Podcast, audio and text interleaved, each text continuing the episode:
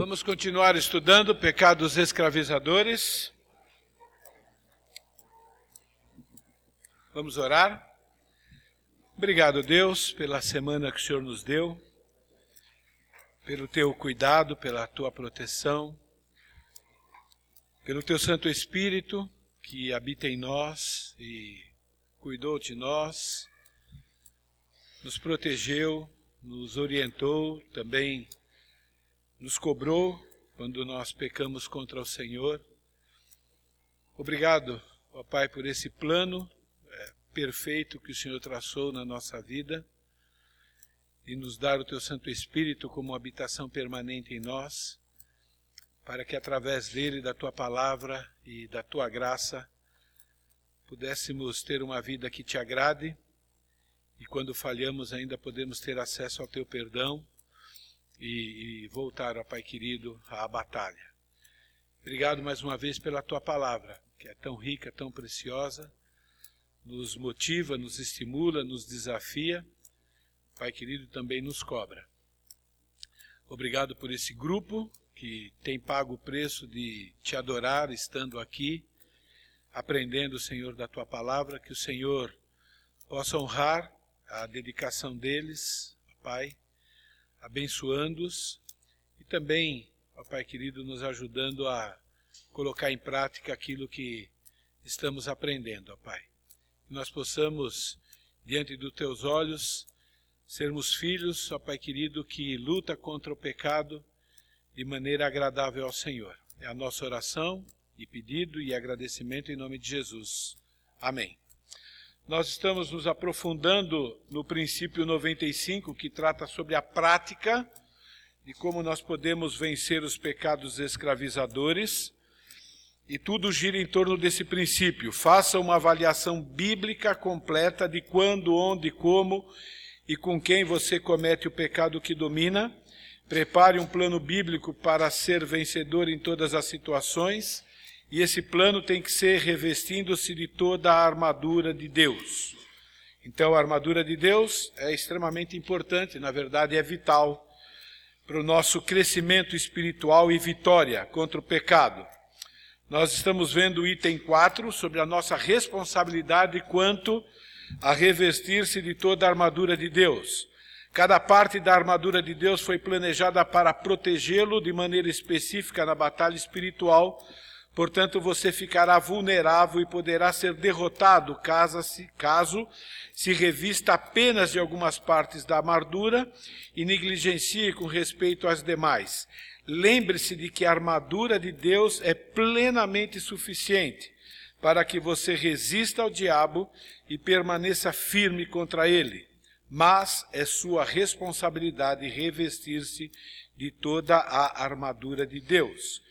E hoje nós vamos começar a estudar a terceira peça dessa armadura, lembrando que a armadura de Deus é uma figura de linguagem que ilustra a nossa guerra espiritual, sendo que a armadura de Deus são atitudes que nós devemos adotar na nossa vida.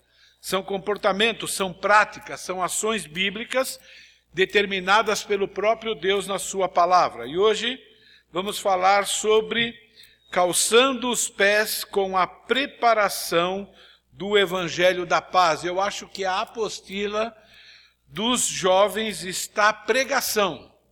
É isso?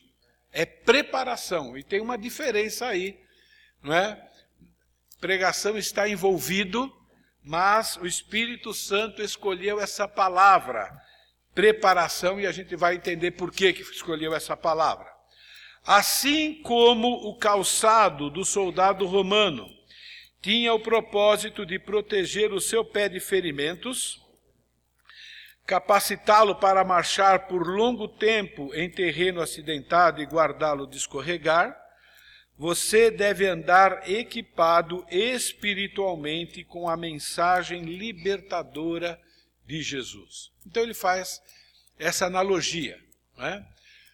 Acho que todo mundo aqui já experimentou andar descalço em terreno né, com pedras pontiagudas ou né, quando a gente, quando a gente é mais criança, a gente experimenta isso porque a gente é mais doido, não é? Mas imagine você tendo que andar descalço num terreno em que o seu pé é, pode ser machucado com facilidade. Então, essa é a ideia. Né? Nessa batalha que nós temos, nós batalhamos em pé e precisamos de proteção para os nossos pés. Eu gosto muito de assistir o Reino Animal. Né? E a gente, o pessoal fala né, que o leão é o rei dos animais e tudo mais, né? Mas é impressionante, né? Ele precisa de um grupo, vamos assim, de outros leões para derrubar, é, por exemplo, um animal de grande porte, um búfalo, um elefante. E quando é que esses animais são definitivamente derrotados, por exemplo, pelo leão? Porque Satanás é um leão que ruge buscando a quem possa devorar. Eles são derrotados quando eles caem. Quando as quatro patas deles estão para o ar. Enquanto não derruba esses animais grandes, né? Então, eles ainda estão na luta. Uma boa comparação em relação à nossa batalha contra Satanás. Nós precisamos estar com os pés bem protegidos para estarmos em pé, né? porque se nós cairmos, significa que fomos derrotados, vamos ter que levantar de novo. E levantar sempre dá um pouco mais de trabalho do que não cair. Então, essa é a ideia, né? nós termos os nossos pés protegidos para que a gente possa estar firme, para que a gente não caia com facilidade.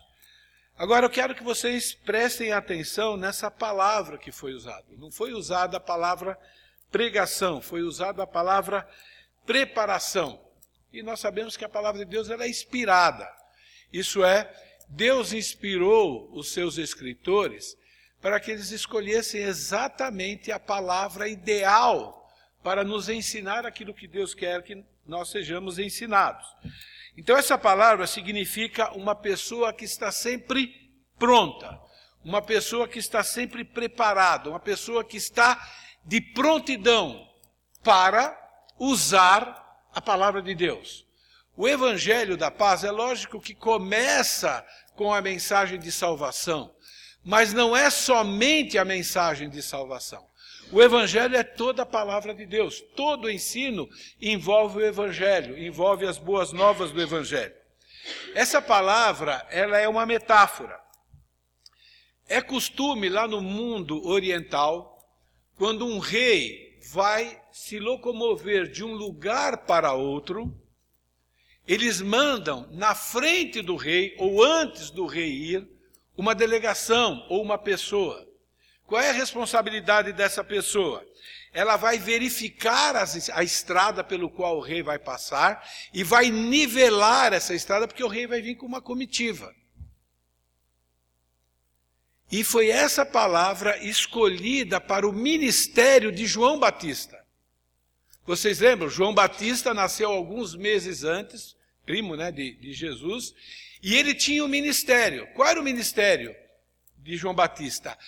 Preparar as pessoas para quando o Messias chegasse com a sua mensagem, as pessoas identificavam: eis aí o Messias. Tanto que ele pregava: eis o Cordeiro de Deus, né, que tira o pecado do mundo. Então eu vou ler apenas o ministério de João Batista para vocês entenderem. Naqueles dias apareceu João Batista pregando no deserto da Judéia e dizia: Arrependei-vos, porque está próximo o reino do céu. Isso é, o rei está chegando. Né? Então Jesus começou a pregar depois de João Batista. Porque, porque este é o referido por intermédio do profeta Isaías. Voz, a voz do que clama do deserto. Preparai o caminho do Senhor e endireitai as suas veredas. E é isso, né? Preparar. E agora, aplicando isso para nós, quando nós pregamos o Evangelho, ou quando nós ensinamos a palavra de Deus para alguém, então você tem lá no seu trabalho uma pessoa que está enfrentando um problema, né? um problema de depressão, um problema com o filho, não importa, lembra que eu falei? Através desse tempo que nós estamos usando aqui na Escola Bíblica Dominical há anos, ok? Nessa área de estudar esses assuntos, ok? É para nosso próprio proveito, para aprendermos a resolver os nossos problemas, mas também é uma ferramenta para evangelização. Porque através desse conhecimento a gente pode mostrar para as pessoas o Senhor Jesus. Então, quando nós pregamos o Evangelho, quando nós ensinamos alguma coisa da palavra de Deus, nós estamos preparando as pessoas para o ministério do Espírito Santo, porque é o Espírito Santo que convence do pecado, da justiça e do juízo. É o Espírito Santo que nos convence. Não é o nosso papel, não é a nossa responsabilidade convencer. A nossa responsabilidade é compartilhar aquilo que nós conhecemos. Então, isso é preparar para que o Espírito Santo venha e faça a sua obra, seja a obra de salvação, seja a obra de santificação. Né? Então é por isso que é escolhido essa palavra. Então, se vestir com a preparação do Evangelho da Paz, na verdade tem dois alvos, tem dois objetos, cuidado com essa palavra, né? Um é o próprio salvo. O outro visa o não salvo, visa o descrente. Em relação ao descrente, é preparar as mentes das pessoas com a mensagem do Evangelho para dar para o Messias ou para o Espírito Santo uma recepção, para assegurar que a pessoa entenda aquela mensagem através da ação do Espírito Santo e receba as bênçãos de Deus. Em relação ao salvo, a nós, é manter a nossa vida focada na realidade da salvação. Então, estar preparado com o evangelho da salvação é você viver a cada dia com a certeza de que você é um salvo. A certeza de que você foi reconciliado com Deus e que essa reconciliação já foi feita através de Jesus Cristo. Ninguém pode tirar isso de você. Isso faz com que você enfrente essa guerra contra Satanás com ousadia, com tranquilidade. Até quando você peca, sabendo que você é salvo de verdade, significa que o perdão de Deus está à sua disposição. Basta que você se arrependa, que você peça perdão, e aí você está em pé novamente para continuar a carreira cristã. Então, para o descrente, significa que nós vamos, ao falar o Evangelho para as pessoas, elas vão ter a oportunidade do Espírito Santo vir e completar a obra. E em relação a nós, é nos animar para permanecer fiel, sabendo que nós já fomos reconciliados com Deus através da obra de Jesus. É? O item B explica melhor essa questão em relação a nós. Estar equipado, isso é, preparado com o evangelho da paz, como crente em Cristo, confere-lhe forte incentivo e segurança, porque você foi reconciliado com Deus. Isso é, você já tem paz com Deus mediante Jesus Cristo, que é a nossa paz. A despeito das tribulações, você pode desfrutar de paz em Cristo Jesus, pois ele venceu o mundo. Ciente de que Satanás foi derrotado por Cristo, você pode andar confiante em direção à vitória final e provar paz diante de qualquer batalha espiritual. Esse item B, na verdade, ele está falando de três benefícios que nós recebemos quando nós estamos calçados com a preparação do Evangelho da Paz. Então vamos entender, né, ou vamos destrinchar esses três benefícios. Primeiro benefício, estar equipado, isso é, preparado com o evangelho da paz como crente em Cristo, confere-lhe forte incentivo e segurança, porque você foi reconciliado com Deus mediante Jesus Cristo, que é a nossa paz. Colossenses diz assim: Pois foi do agrado de Deus que nele, em Jesus, habitasse toda a plenitude por meio dele reconciliasse consigo todas as coisas, tanto as que estão na terra quanto as que estão no céu, estabelecendo a paz pelo seu sangue derramado na cruz. E agora ele vai explicar isso. Antes, vocês, todos nós, né? Estavam separados de Deus. Em suas mentes eram inimigos por causa do mau procedimento de vocês. Uma pessoa que não tem Jesus como Senhor e Salvador, o fato dela ser pecadora e ainda não reconhecer que é pecadora, não reconhecer que a solução para o seu pecado é o Senhor Jesus, faz com que ela continue sendo inimiga de Deus. E os inimigos de Deus vão viver longe de Deus. Vivendo longe de Deus, vão viver debaixo também da ira de Deus. Então, veja que bênção nós recebemos por parte do Senhor Jesus. E não há nada que o ser humano possa fazer de si mesmo para se tornar novamente amigo de Deus, porque ele já pecou contra Deus, ele já declarou guerra contra Deus. Por isso que Jesus precisou vir. Por isso que a salvação é de graça, não é por obras. Então ele continua, mas agora, versículo 21, antes vocês estavam separados de Deus, sem nenhum tipo de relacionamento com Deus, exceto o relacionamento de inimizade. Separação aqui é declaração de guerra. Não é? Então nós estamos separados, inimigos de Deus. E diz: Mas agora ele os reconciliou pelo corpo físico de Cristo, mediante a morte, para apresentá-los diante dele santos, inculpáveis, livres de qualquer acusação, desde que continuem alicerçados e firmes na fé, sem se afastarem da esperança do Evangelho que vocês ouviram e que tem sido proclamado a todos que estão debaixo do céu. Esse é o Evangelho pelo qual eu, Paulo, me tornei ministro. Então veja, ele liga, ele faz essa ligação, né? De nós fomos reconciliados através do quê? Através da mensagem do Evangelho das Boas Novas que prega que Jesus Cristo veio a esse mundo, sofreu todo tipo de tentação, venceu para que ele pudesse, de maneira inocente, morrer no lugar do culpado ou dos culpados que somos nós. Então, a obra de Jesus Cristo, ele transforma a pessoa que crê nessa obra, que crê nesse plano, de inimigo em amigo de Deus. Isso é, se torna filho de Deus. Então, esse termo estabelecer a paz resume o objetivo de Deus em enviar Jesus a esse mundo. Resume, qual foi o objetivo de Deus? A humanidade se tornou inimiga de Deus através dos seus representantes, Adão e Eva, lá no Éden. Lá no Éden, o Adão chegou, né, não por palavras, mas através de ações, e disse: O Senhor não é mais o meu Deus, o meu Deus agora é Satanás porque eu acredito no que ele falou. Eu acredito que se eu comer o fruto, eu vou ser igual a Deus. Foi isso que Adão fez, passou isso para nós, e como descrentes nós fazemos isso, porque a gente faz tudo diferente do que Deus manda. Então nós somos inimigos de Deus. Então Jesus veio para pagar o preço dessa rebelião.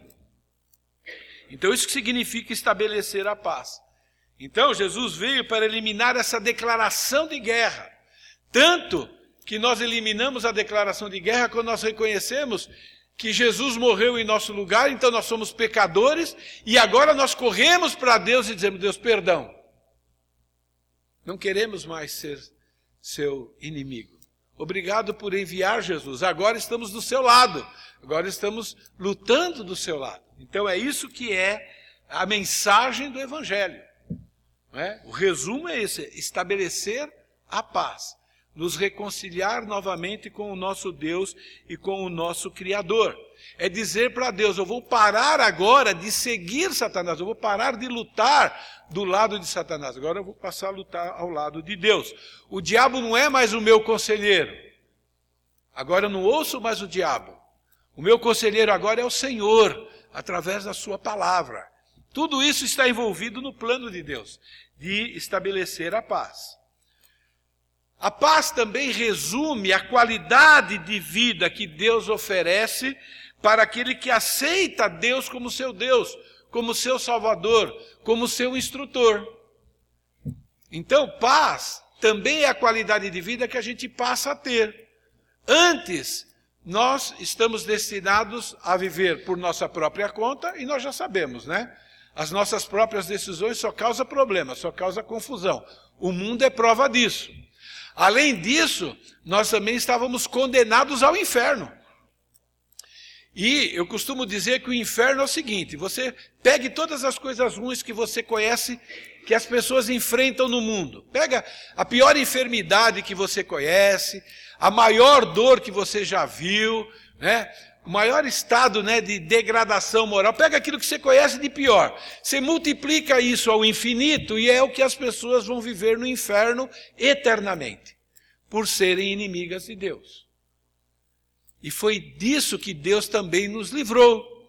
Isso é, da qualidade de vida, né, aquela, de uma vida horrível para uma qualidade de vida de perfeição. Né? Então, paz significa tranquilidade, serenidade, equilíbrio mental, equilíbrio emocional, que resulta em felicidade, que é o que todo mundo quer. Quando você ouve na Bíblia bem-aventurado, essa palavra significa extremamente feliz. Né? Então, a verdadeira felicidade só tem a pessoa que tem Jesus como Senhor e Salvador. Por quê? Deixou de ser inimigo de Deus e passou a se tornar filho de Deus, amigo de Deus. E agora ele vai ter uma vida de contentamento, uma vida de alegria, mesmo quando ele passa por provações. Então, é muito importante que nós entendamos e que nós creiamos, ok? Todo ensino de Deus, todo, por mais difícil que seja a sua obediência, ok? Ela sempre vai produzir paz, qualidade de vida. Todo ensino contrário ao que Deus diz veio do diabo e produz vida ruim, produz o oposto, produz dor, produz sofrimento, produz tristeza, produz desespero, produz tormento, produz transtorno em todos os níveis. E é isso que nós temos que acreditar no que se refere inclusive a pecados escravizadores. Pessoas que têm pecados escravizadores é porque eles acreditam que aquele pecado, por algum motivo, traz algum benefício, nem que seja momentâneo. De novo, né? nós acreditamos em algumas mentiras. E nós precisamos voltar a acreditar nas verdades de Deus. Ok? Então, esse é o primeiro benefício. O segundo benefício de estar calçado com a preparação do Evangelho da Paz. A despeito das tribulações, você pode desfrutar paz em Cristo porque ele venceu o mundo. Então imagine você entrar numa batalha sabendo, a gente não sabe o que é guerra, né? Mas a gente assiste filme de guerra, tal. Não sei se a gente tem essa capacidade porque não faz parte da cultura brasileira a guerra. Mas imagine você entrar numa guerra sabendo que seu inimigo é extremamente mais forte, e que você vai ser derrotado. E que ele, ele é terrível, ele vai destroçar você. De que maneira que você entra numa guerra assim? Agora imagine o contrário. Imagine você entrar numa guerra sabendo que você está num exército muito mais poderoso, que você tem um comandante perfeito em sabedoria e em, em estratégia, que ele te deu todas as armas e que ele ainda capacitou você a usar as armas, ainda te deu um corpo físico né, suficiente para passar por essa guerra de maneira vitoriosa, tendo que guerrear, mas de maneira vitoriosa. É diferente ou não é? Emocionalmente, mentalmente, espiritualmente, é isso que está dizendo aqui. Né? Eu lhe disse essas coisas para que em mim vocês tenham paz. Nesse mundo vocês terão aflições, contudo, tenham bom ânimo. Eu venci o mundo. E os discípulos aqui, eles entenderam bem o que estava acontecendo. Eles sabiam bem o que era perseguição. Inclusive, eles estavam debaixo do domínio romano. Então, eles entenderam bem a importância desse ensino. A gente vive uma vida muito fácil. E talvez por causa disso a gente não entenda, talvez não valoriza tanto essas palavras. Né? Mas é muito importante lembrar e se apropriar da verdade de que nós somos reconciliados com Deus, de que Deus, de que Jesus já venceu Satanás, ele venceu tudo que Satanás usa, isso é, ele usa o mundo, ele usa as pessoas, ele usa as coisas, tendo certeza de que Deus, Jesus venceu tudo isso e agora nós estamos na batalha com ele, a Bíblia diz que isso resulta em paz, isso resulta em tranquilidade, isso resulta em serenidade, equilíbrio mental, equilíbrio emocional. Um cristão que tem o seu devocional diário na sua casa, que confia na palavra de Deus, que usa né, a armadura de Deus, essa pessoa vai enfrentar momentos de tristeza mas ele não vai ser derrotado pela depressão. Essa pessoa vai ter medo. Medo faz parte, né? Mas ele não vai ser derrotado pelo medo. Ele vai superar o medo e cumprir o que ele precisa ser cumprido. Ele vai cumprir as suas responsabilidades. Para uma pessoa que usa todos os recursos de Deus, inclusive a armadura de Deus, essa pessoa não tem transtorno que o derrube. Ele vai lidar e vai vencer esses transtornos que a psicologia né, taxou, que é uma realidade na vida das pessoas. O que não é realidade é ser derrotado como eles são. Porque através de Jesus nós podemos ser vitoriosos. Então, através de Jesus, nós vamos ter aflições. Nós vamos ser tentados por essas coisas. A palavra de Deus diz. Mas o cristão vai vencer essas coisas não vai ser anulado por isso. Gente, quantas pessoas que são descrentes, que você conhece, que você tem acesso, e você sabe que essa pessoa está derrubada por causa da depressão, está com síndrome do pânico, vive de maneira desesperada, e nós temos o Evangelho. E a Bíblia diz que nós estamos preparados com esse Evangelho, só com aquilo que a gente já conhece. E nós estamos aqui ouvindo tudo isso para o nosso benefício, mas também porque Deus quer que nós sejamos instrumento na vida de outras pessoas. Essa paz nos anima, por isso que ele diz, ó, tenham ânimo. Essa palavra ânimo significa o seguinte, olha, tenham coragem, vão em frente, acreditem, a vitória é certa se nós seguirmos o plano de Deus.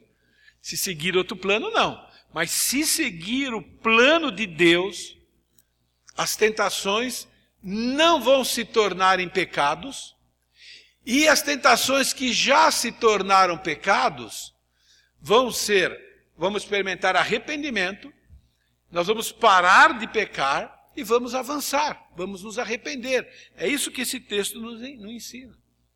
Então a vitória de Cristo nos anima.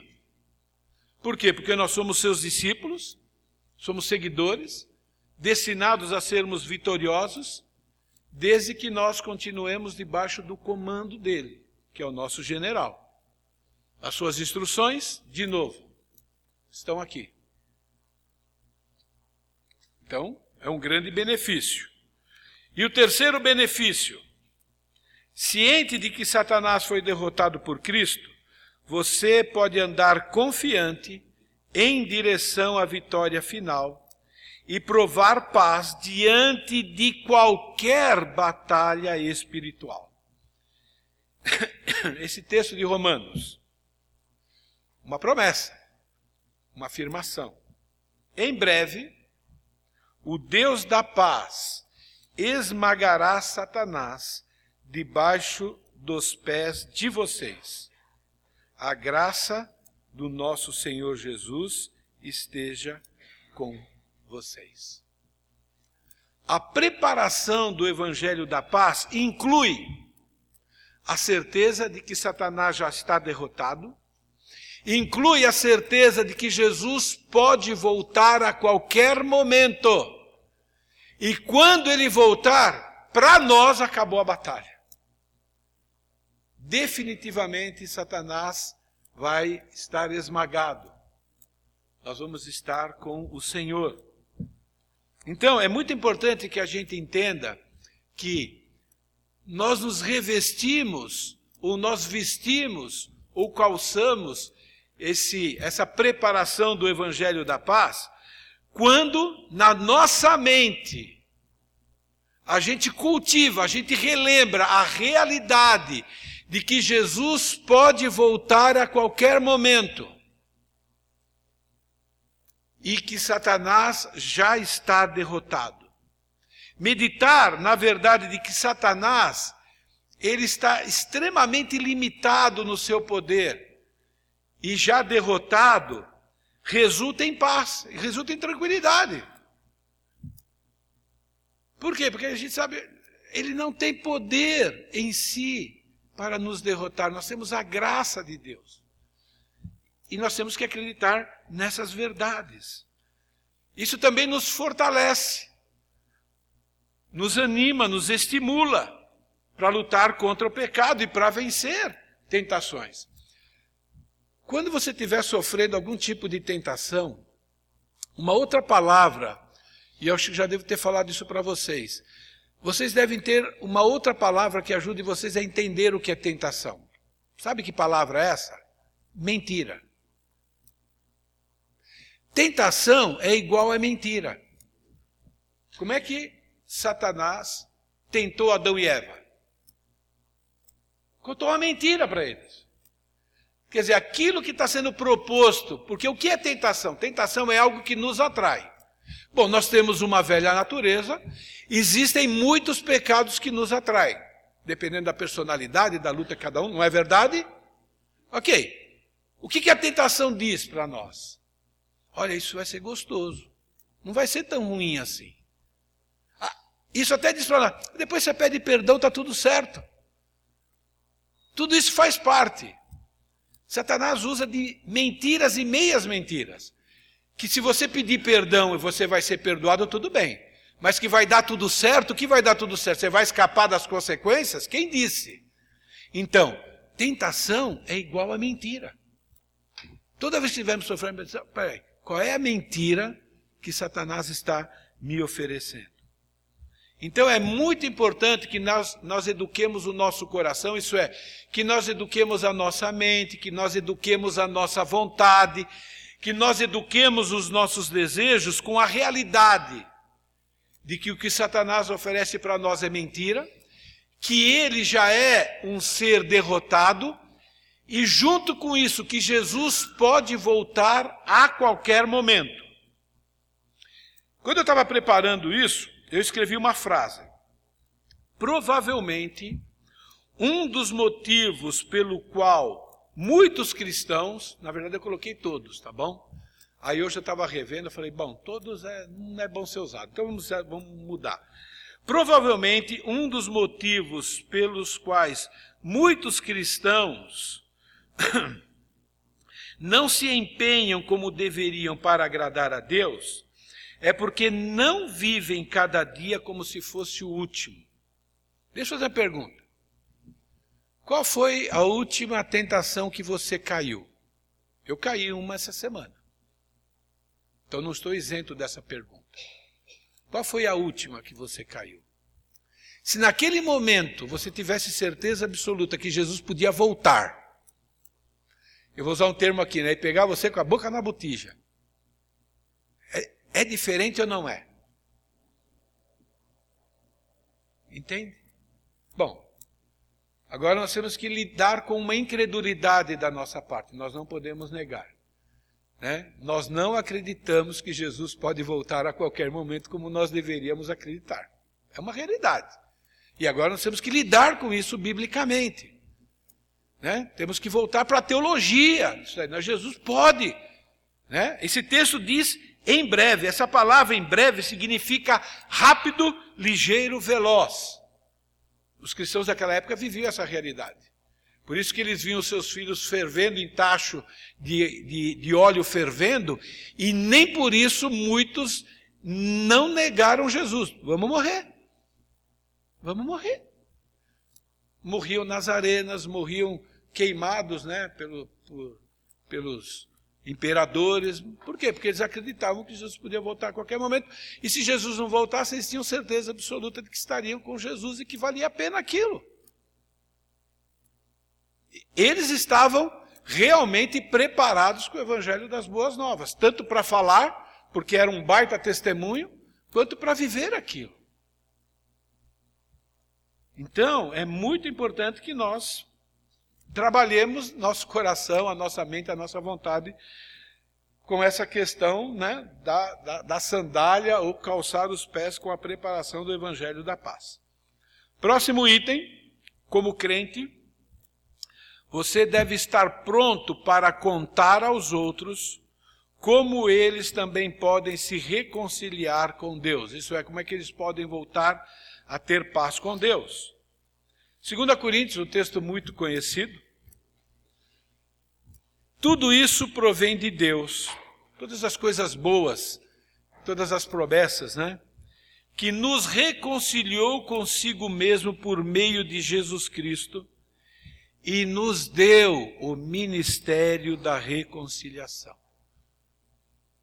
É muito importante. Durante muitos anos, no começo da minha, da minha jornada cristã, eu acreditava que o ID era exclusivamente para os apóstolos. Teve uma época que eu acreditei nisso, no comecinho, né? Acho que por uns dois anos do, da, do começo da minha vida cristã, para mim o ID era para os apóstolos. É, eu acreditava por, por não ter o dom de evangelista, eu estava livre dessa responsabilidade. Aí, esse texto. né? Esse texto fala da, da vida cristã. Ele nos deu, deu para todos os cristãos o ministério da reconciliação. Ou seja, Deus em Cristo estava reconciliando consigo o mundo, não lançando em conta os pecados dos homens, e nos confiou para todos, para todos nós, e nos confiou a mensagem de reconciliação. Portanto, somos todos Somos embaixadores de Cristo, como se Deus estivesse fazendo o seu apelo por nosso intermédio. Por amor a Cristo, lhe suplicamos, reconciliem-se com Deus. Então, você já sabe o que significa embaixador, não é?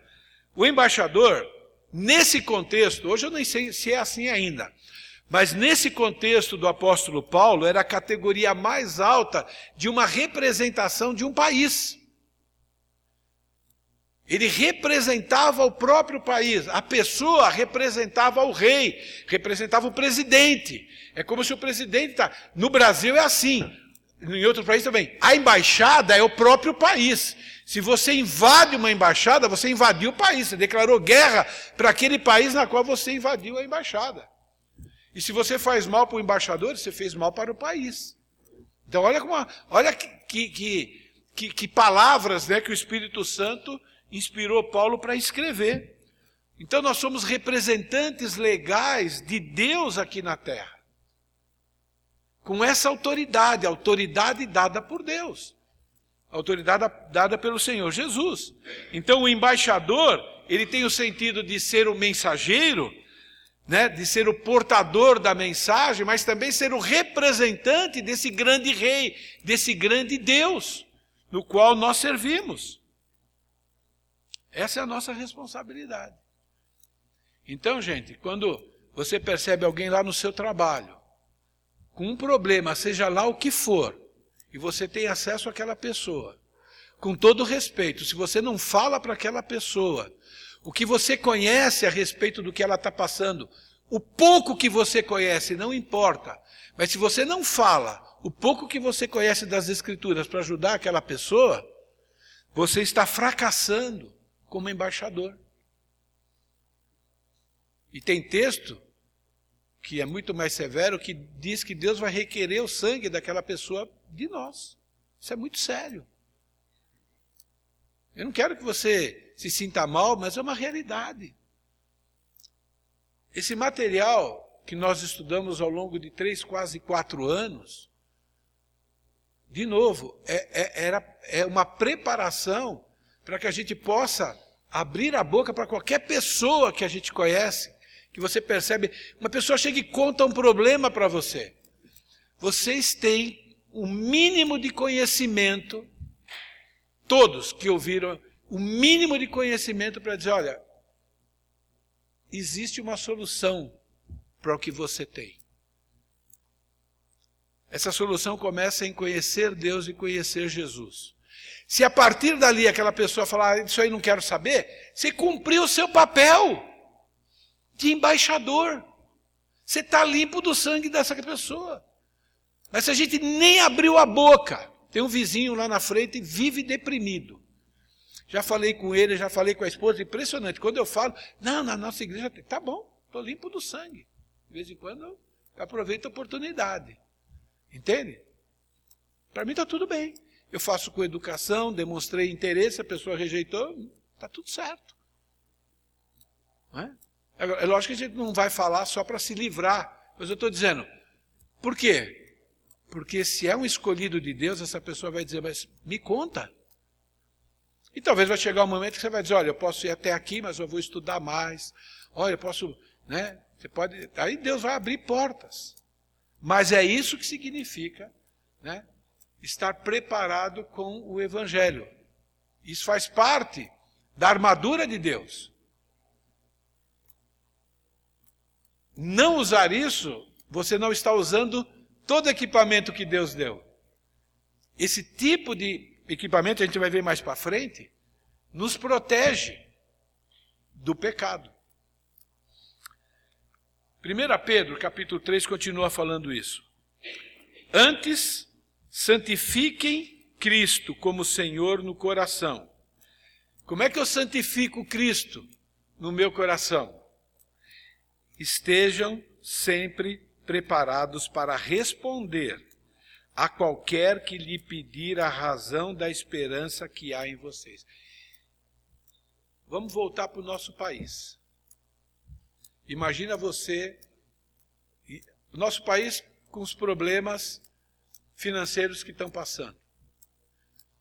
Eu tenho filho na faculdade e filha na faculdade também. Né? Então imagine aquele professor que está esfolando você. Nesse momento, você revela algum tipo de esperança ou você está junto com a galera reclamando do governo, reclamando né, do, dos planos, reclamando do professor, reclamando do grupo? Como é que você está? Você está entendendo o que significa estar preparado com o Evangelho da Paz? O Evangelho da Paz diz que Deus é soberano, que Ele usa todas essas coisas para o seu bem. Então você devia estar animado com isso. Aí parece piada, mas Tiago diz isso, né? Tende por motivo de toda alegria. Mas por que que não? Por que que a gente, às vezes a gente está pior do que o descrente, mais preocupado ainda que o descrente? Né? A nossa responsabilidade é preparar, a, no, a nossa mente estar preparado e preparar a mente das pessoas para ouvir as boas novas, através do nosso comportamento, através do que sai da nossa boca, nesses momentos de crise. Porque é nesse momento de crise que vai fazer a diferença. Estar preparado com o Evangelho da Paz é ser um pacificador. O que é um pacificador? Pega duas pessoas que estão em guerra e você vai lá e fala: peraí, gente, é, deixa eu apartar aqui, deixa eu contar alguma coisa que vocês podem novamente voltar a ser amigos. Nós estamos aqui para sermos pacificadores entre o homem e Deus. Não é? Então nós agimos como pacificadores quando a gente leva essa mensagem do evangelho para os inimigos. Evangelizar é uma das ações, não é a única, por isso que tem várias ações na armadura de Deus, mas é uma das ações que nos ajuda a vencer os desejos pecaminosos. Por quê? Imagina, você sabe que você está lá como embaixador. Agora, você sabe como é que se comporta o embaixador, ou como deveria se comportar o embaixador? Ele é representante da nação dele. Ele, ele, tem que tomar cuidado com o que sai da boca dele. Ele tem que tomar cuidado com o que fala. Ele tem que tomar cuidado com as ações dele. Em si já é um tipo de santificação. Quer dizer, se você lembra, olha, eu estou aqui como embaixador, eu tenho que dar bom testemunho. Isso já vai ajudar você a estar preparado para as tentações vai, tá, vai dar para você mais ânimo para dizer não para as tentações. E se por acaso pecar, vai dar ânimo para você pedir perdão o mais rápido possível. e consertar a situação, às vezes pedindo perdão até para descrente. E olha, quando um descrente ouve um pedido de perdão genuíno de um cristão, também é um baita testemunho. Então, a preparação do Evangelho da Paz também é um método de Deus para a gente se manter alerta, né, para vencer as tentações. Evangelizar fortalece o desejo de ser santo, porque nos mantém alerta em relação ao bom testemunho que precisamos manter. A nossa mensagem tem que ser acompanhada por uma vida correspondente àquela mensagem. Uma vida transformada, uma vida diferente. Então, nós calçamos os pés com a preparação do Evangelho da Paz, estando sempre prontos para falar sobre a vida, morte e ressurreição de Jesus e o que a vida, a morte e a ressurreição de Jesus promove para as pessoas. Quais são as soluções que Jesus traz através do seu sacrifício? Então, de novo, se vestir com a preparação do Evangelho da Paz é preparar a mente das pessoas, cristãs ou não cristãs, para a obra que o Espírito Santo precisa fazer. Tanto o cristão como o não cristão precisa do Espírito Santo nos convencendo do pecado, da justiça e do juízo, não é? Quando eu peco, eu preciso ser convencido, mesmo como salvo. E o descrente também precisa. Então, quando você vai faz um aconselhamento, quando você está desenvolvendo o discipulado com seu discípulo, tudo isso é também preparação do evangelho da paz. Só que nós precisamos entender que a nossa responsabilidade é para com os salvos e também para com os não salvos. Eu vou entrar no próximo. O próximo ferramenta, vamos assim dizer, ou equipamento da armadura de Deus é o escudo da fé. Embraçando sempre o escudo da fé, com o qual podereis apagar todos os dardos inflamados do maligno. Primeiro eu quero ler esse texto, ok?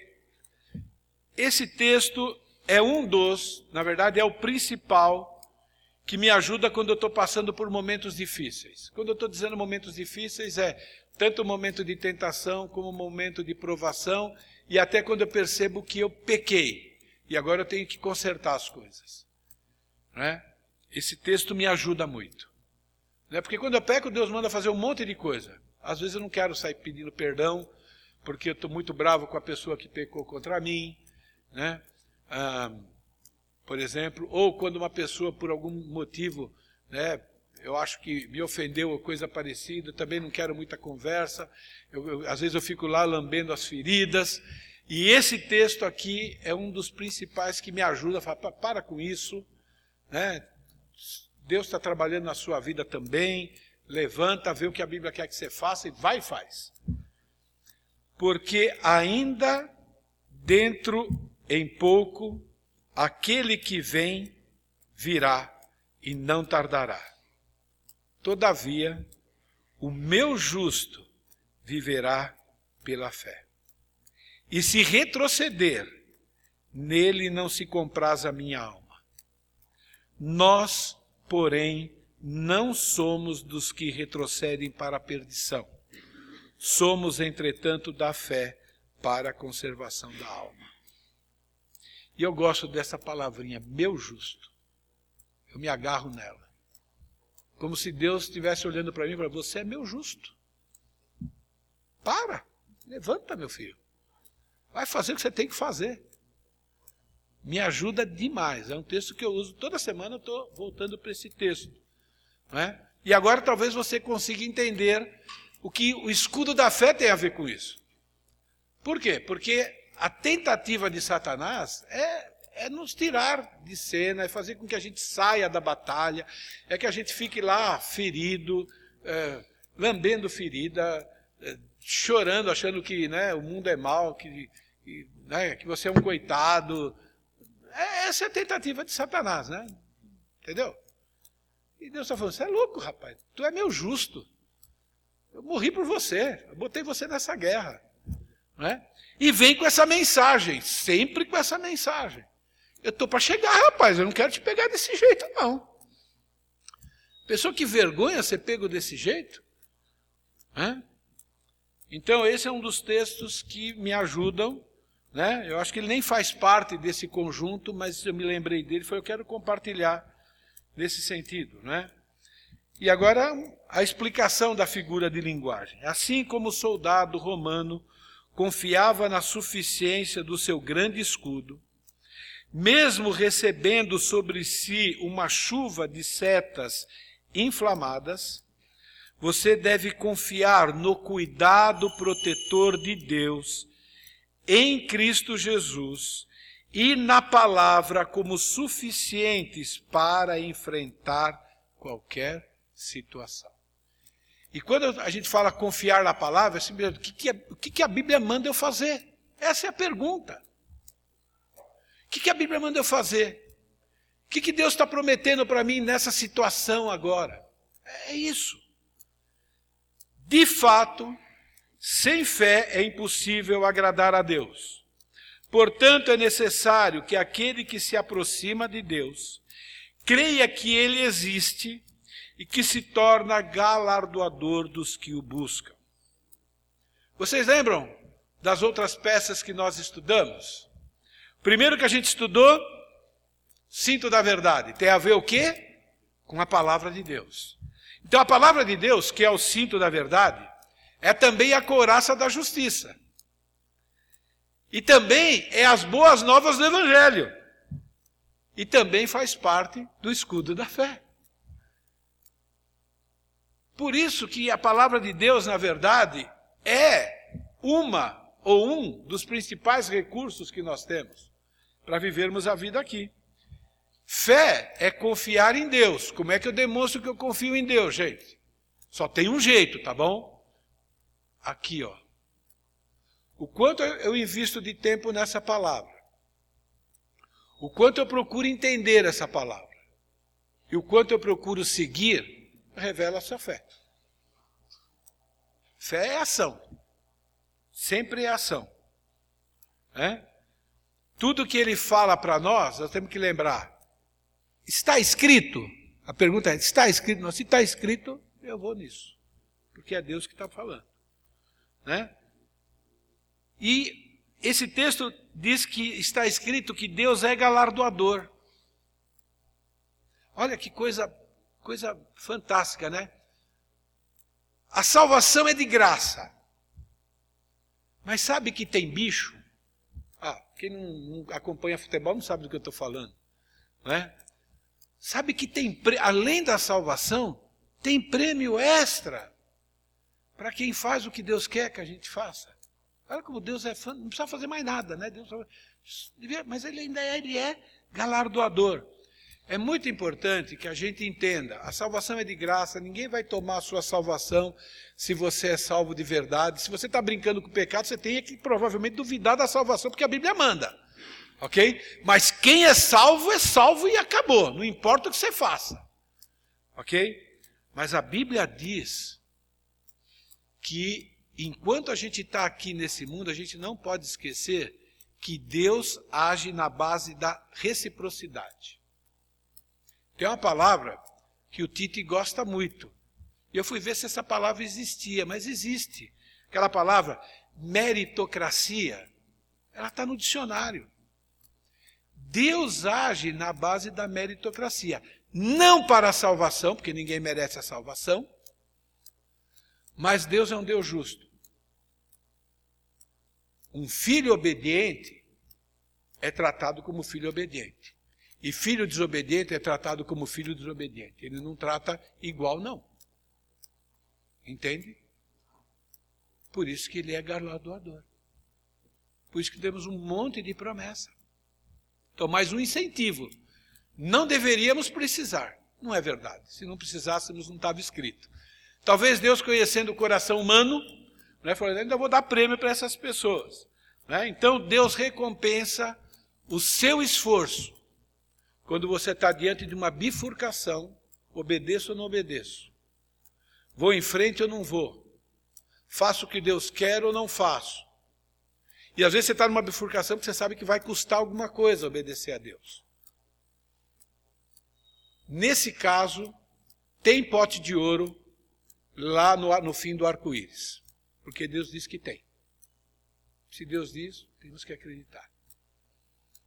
Se Deus permitir, na próxima semana a gente vai continuar aqui no escudo da fé. Que Deus possa estar trabalhando nos nossos corações. Amém? Intervalo.